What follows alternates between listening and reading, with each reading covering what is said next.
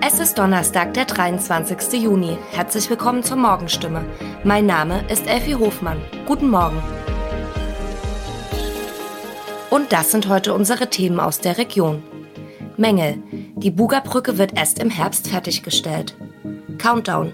Am Freitag gastieren die Ärzte in Heilbronn. Abschied. Ilsfelds Bürgermeister Thomas Knödler nimmt seinen Hut. Die Heilbronner Bugerbrücke, im Volksmund wegen ihrer Architektur auch Blitzbrücke genannt, weist erhebliche Mängel auf. Heilbronns Baubürgermeister Wilfried Hayek kritisiert die am Bau beteiligten Firmen. Im Beton zeigen sich Risse, die Vergussfugen zwischen den Widerlagern und dem Stahlbau sind schadhaft.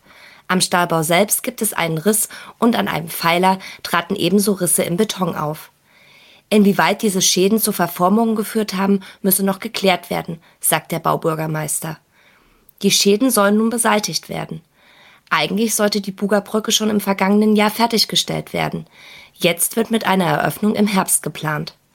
Die guten Nachrichten, die Menge haben keine Auswirkungen auf die Standfestigkeit der Brücke. Außerdem werden die kalkulierten Kosten von insgesamt 18,9 Millionen Euro trotz der Verzögerung wohl nicht überschritten. Trotzdem wird die Stadt mit den beteiligten Unternehmen wohl in eine gerichtliche Auseinandersetzung gehen. Morgen ist es endlich soweit. Die Band Die Ärzte aus Berlin spielt ein Konzert im Heilbronner Frankenstadion. Rund 20.000 Besucher erwartet der Veranstalter Provinztour und empfiehlt den Zuschauern, das Auto am Freitag stehen zu lassen und stattdessen mit öffentlichen Verkehrsmitteln anzureisen. Der Bahnhof ist schließlich nicht weit entfernt vom Stadion. Wer trotzdem einen Parkplatz benötigt, kann für 5 Euro auf der Theresienwiese parken oder die Böckinger Viehweide nutzen. Ganz ausverkauft ist das Ärztekonzert in Heilbronn nicht. Wer noch Tickets benötigt, wird ab 15.30 Uhr an der Tageskasse fündig. Nach zwei Vorbands beginnen die Punkrocker um 20 Uhr mit ihrem Konzert. 24 Jahre und damit fast ein Vierteljahrhundert war Thomas Knödler Bürgermeister in Ilsfeld. Am Freitag hat der 57-Jährige seinen letzten Arbeitstag. Und ab Montag beginnt dann Knödlers neues Leben abseits des Rathauses. Er wird in unterschiedlichen Funktionen für das Land Baden-Württemberg arbeiten. Überwiegend für Knödler bei der WEBW Neue Energien und bei der Landsiedlung Baden-Württemberg tätig sein. Seine Nachfolger als Bürgermeister tritt Bernd Bordon an. Bordon war bisher Bürgermeister in Untereisesheim und hatte die Wahl in Ilsfeld im März knapp gewonnen. Wer wiederum sein Nachfolger wird, entscheidet sich am 10. Juli erreicht bei der Wahl in Untereisesheim keiner der drei Kandidaten mehr als 50 Prozent, wird es eine Nachwahl Ende Juli geben. Soweit die Nachrichten aus der Region. Mehr und ausführliche Informationen lesen Sie in unseren Zeitungen oder im Internet auf stimme.de. Weiter geht es mit Nachrichten aus Deutschland und der Welt mit unseren Kolleginnen und Kollegen aus Berlin. Ihnen noch einen schönen Tag. Vielen Dank und schönen guten Morgen. Ich bin Zoe Tassovali und das sind unsere Top-Themen heute aus Deutschland und der Welt. EU-Gipfel entscheidet über Kandidatenstatus für Ukraine. Bundestag stimmt über BAföG-Erhöhung ab. Und es gibt Streiks an deutschen Seehäfen. Heute startet ein wahrer Gipfelmarathon. In Brüssel treffen sich die Staats- und Regierungschefs der 27 EU-Mitgliedsländer. Im Mittelpunkt steht die Frage, ob die Ukraine den Status eines EU-Beitrittskandidaten bekommen soll. Mehrere Länder raten zur Vorsicht in dieser Frage, zumal viele Staaten des Westbalkans, trotz aller Reformen, schon viele Jahre darauf warten. Sarah Geiserde in Brüssel. Es sieht ja sehr nach einer historischen Entscheidung aus. Kann da noch irgendwas schiefgehen heute für die Ukraine? Das wäre eine große Überraschung, wenn sich heute hier in Brüssel ein Land querstellt. Viele Staats- und Regierungschefs haben sich schon deutlich positiv geäußert, darunter auch Kanzler Scholz. Und nach allem, was zuletzt hier in Brüssel zu hören war, sehen mittlerweile auch Skeptiker wie die Niederlande die Notwendigkeit, einfach den Menschen in der Ukraine Hoffnung zu geben. Das Gleiche gilt auch für die benachbarte Republik Moldau, wo die Sorge sehr groß ist, dass der Krieg sich ausdehnt. Auch Moldau wird wohl offiziell EU-Beitrittskandidat werden. Was bedeutet es denn wirklich für die Ukraine, wenn sie Beitrittskandidat wird? Ist das nur Symbolik? Ja klar, das ist schon vor allem eine symbolische Geste. Es geht darum, den Ukrainern in ihrer Situation Hoffnung zu geben. Klar ist aber, bis die Ukraine und auch Moldau von Beitrittskandidaten zu richtigen Mitgliedern werden, da ist es noch ein sehr weiter Weg. Beide Länder müssen erstmal starke Reformen durchführen, zum Beispiel um die Korruptionsbekämpfung voranzubringen. Und sowas geht nicht von heute auf morgen. Das kann Jahre oder Jahrzehnte dauern, bis die EU dann irgendwann mal sagt, jetzt seid ihr soweit, jetzt dürft ihr rein in unseren Club. Danke, Sarah. Und noch eine Frage an Hanna Wagner in Moskau. Hanna, würde es eigentlich Moskau als Provokation empfinden, wenn die EU-Staaten der Ukraine den Beitrittsstatus verleihen, oder ist es Putin egal? Naja, also Begeisterung sieht natürlich anders aus, aber die ganz große Empörung, die ist zumindest bislang hier in Moskau ausgeblieben. Die Europäische Union sei ja ein wirtschaftliches Bündnis und kein militärisches, meinte Putin letztens. Aus dem Kreml hieß es allerdings zugleich, dass man durchaus sehr genau beobachten werde, wie das alles weitergehe mit der EU und der Ukraine.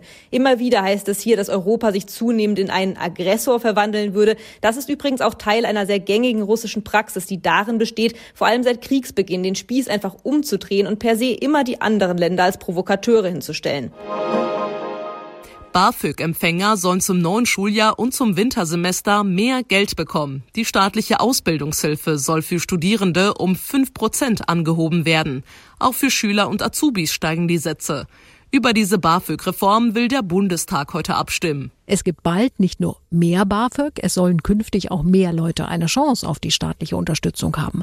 Auch mit 45 Jahren wird es künftig möglich sein, erstmals BAföG zu beziehen. Bislang liegt die Altersgrenze für den BAföG-Start bei 30. Aber Achtung, wer unter 30 ist, darf maximal 15.000 Euro besitzen, die nicht aufs BAföG angerechnet werden. Bei Älteren liegt das Schonvermögen bei 45.000 Euro. Aktuell gilt da generell noch ein Satz von gut 8000 Euro. Lea Matschulat, Berlin.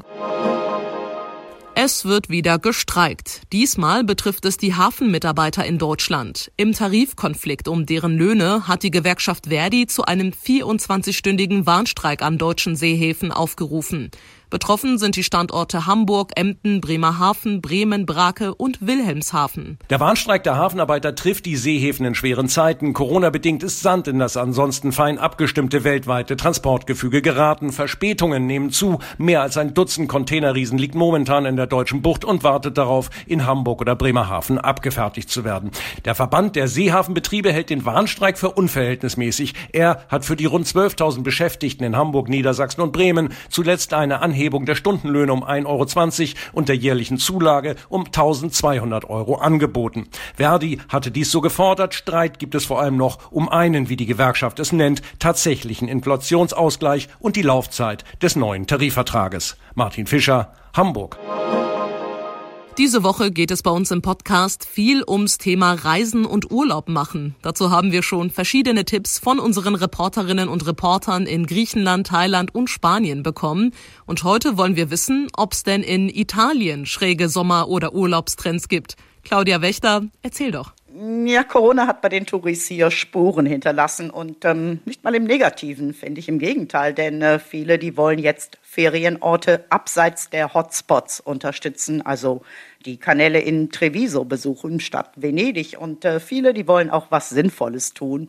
Schildkröten retten zum Beispiel oder Bauern auf den Feldern in Kalabrien helfen. Auf jeden Fall mit anderen zusammen sein. Und dabei was Gutes tun. Wieso nicht?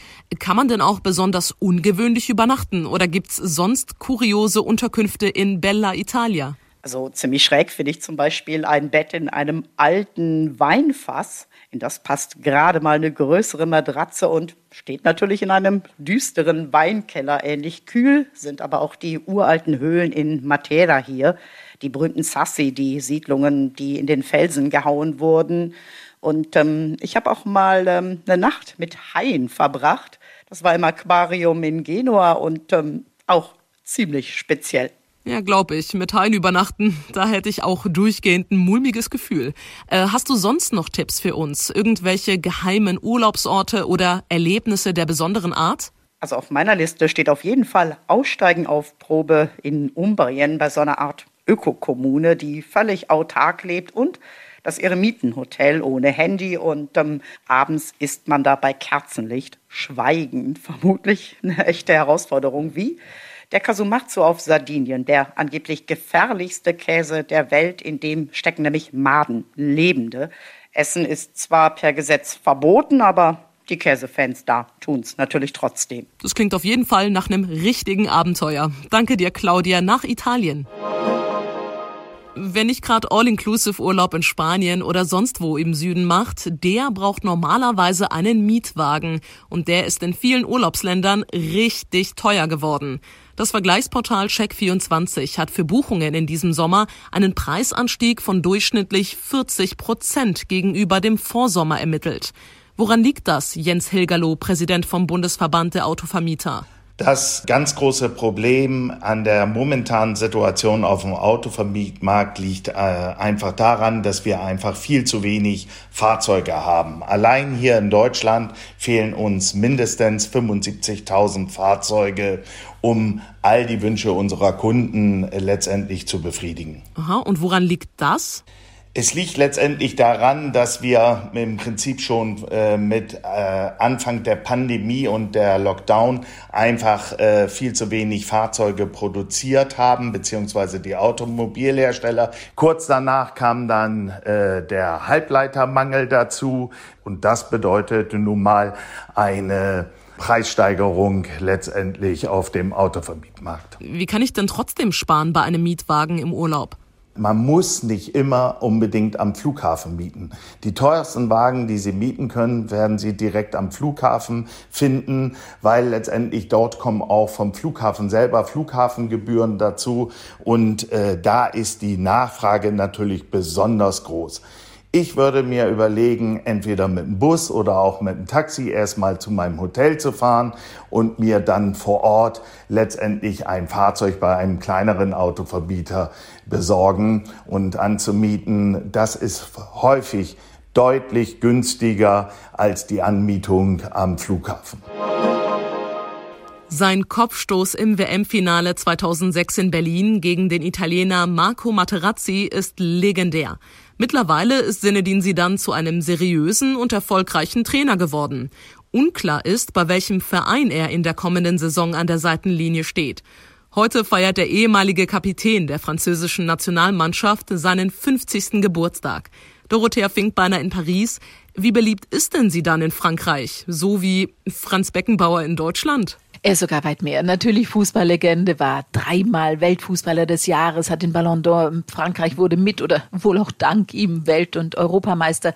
Aber Sisu, wie er hier genannt wird, war auch durch seine Herkunft aus einer algerischen Einwandererfamilie in Marseille immer eine Integrationsfigur, ein Vorbild für viele junge Leute, dass man eben doch alles schaffen kann. Und er ist nach wie vor Kopfstoß hin oder her unglaublich beliebt. Immer wenn im Nationalteam oder wie eben bei Paris Saint-Germain ein Trainerwechsel diskutiert wird, scheinen alle Fans nach Sidan. Und das war soweit das Wichtigste für diesen Donnerstagmorgen. Ich bin Zoe Tassovali und wünsche Ihnen einen schönen Tag.